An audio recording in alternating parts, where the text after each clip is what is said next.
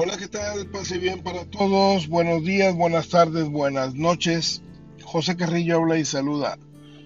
Hoy día desde Movo Studios Track en Wisconsin. Y bien, hoy fue Domingo de Ramos, ayer para algunos, según la parte del mundo en donde estén. Y bueno, en esta semana, justamente en el transcurso del miércoles jueves, escuchando una de las homilías de Padre Ricardo López Díaz, él estaba hablando acerca de lo que menciona Lucas capítulo 23, versículo 34.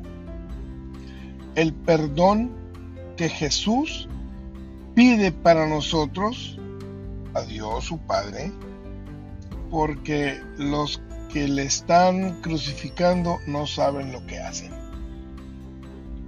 ¿Alguna vez tú has hecho algo de lo cual tú digas yo no sabía?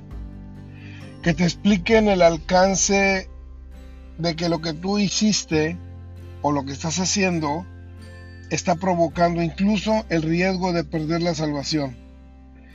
Y que tú digas, no sabía. Yo eso no lo sabía. Bueno, esa es la excusa perfecta si en verdad no se sabe para que la misericordia de Dios se haga presente y no se alcance una, un acto de justicia, por decirlo de alguna manera, o un acto de condenación, un acto condenatorio.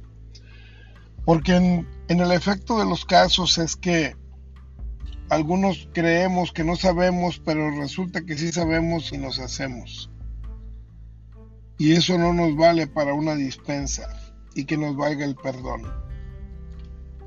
Pero ciertamente hoy día hay muchísimos pecados y muchos disfrazados de tal manera y tan sutilmente que los vienes haciendo porque todo el mundo lo hace.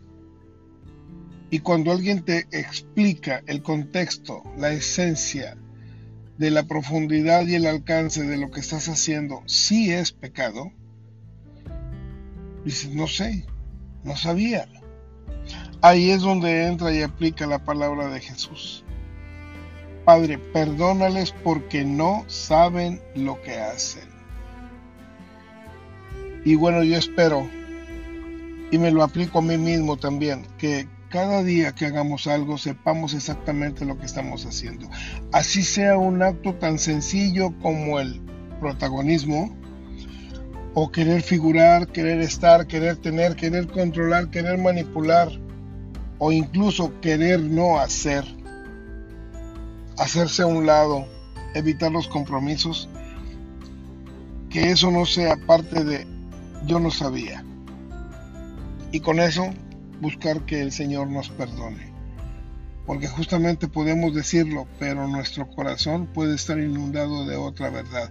Otra verdad que Dios está viendo y que esa frase de Jesús, aunque está llena de misericordia, pues no va a ser escuchada por Dios.